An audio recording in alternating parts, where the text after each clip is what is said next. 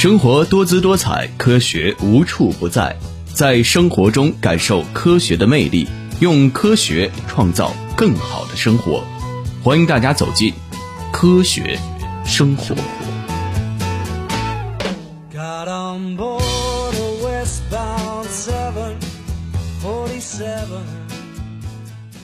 听众朋友们，大家好，欢迎收听科普之声《科学生活》，我是主持人新源，我是露露。天到了，待在家里想吃点水果清凉解暑，可这解暑的西瓜糖分又太高，真是太难了。你可以吃黄瓜呀，黄瓜不光糖分不高，而且还清凉解暑，最重要的它还养生。哎，我还从来没听说过黄瓜能养生呢。说到黄瓜，相信大家都不会陌生，它是我们生活中非常常见的一种蔬菜，不管做什么菜都可以拿来做配菜。而且啊，黄瓜的做法有很多，可以直接生吃，也可以拌凉菜吃，还可以炒熟吃。然而，就是因为过于熟悉，所以大家往往忽视了黄瓜的养生作用。今天呢，我们就来好好说说黄瓜。食用黄瓜的好处非常多。广州中医药大学第一附属医院主任医师陈瑞芳在《羊城晚报》的报道中介绍说，黄瓜味甘性凉，有清热解毒、利水消肿的功效，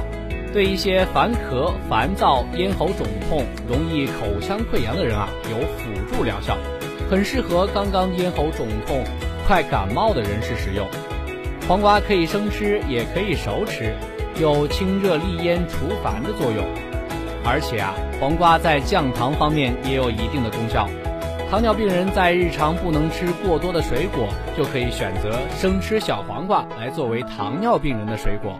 既可以解水果之馋，也可以降糖。还有呢，健康报也介绍到，人们啊在吃黄瓜的时候会感觉到黄瓜瓣儿有些苦味儿，这是由于黄瓜内啊含有一种叫葫芦苦味素的物质，多存在于近瓜瓣处。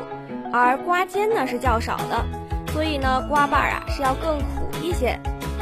葫芦苦味素具有提高人体免疫力的功能，还有用于治疗慢性肝炎和迁延性肝炎，对原发性肝癌患者呢具有延长生存期的作用。此外啊，兰州晚报还报道，美国营养专家研究发现，每天饮用一杯黄瓜汁儿能防止头发脱落和指甲劈裂。对于黄瓜来说呢，直接生吃是一种比较科学的方式。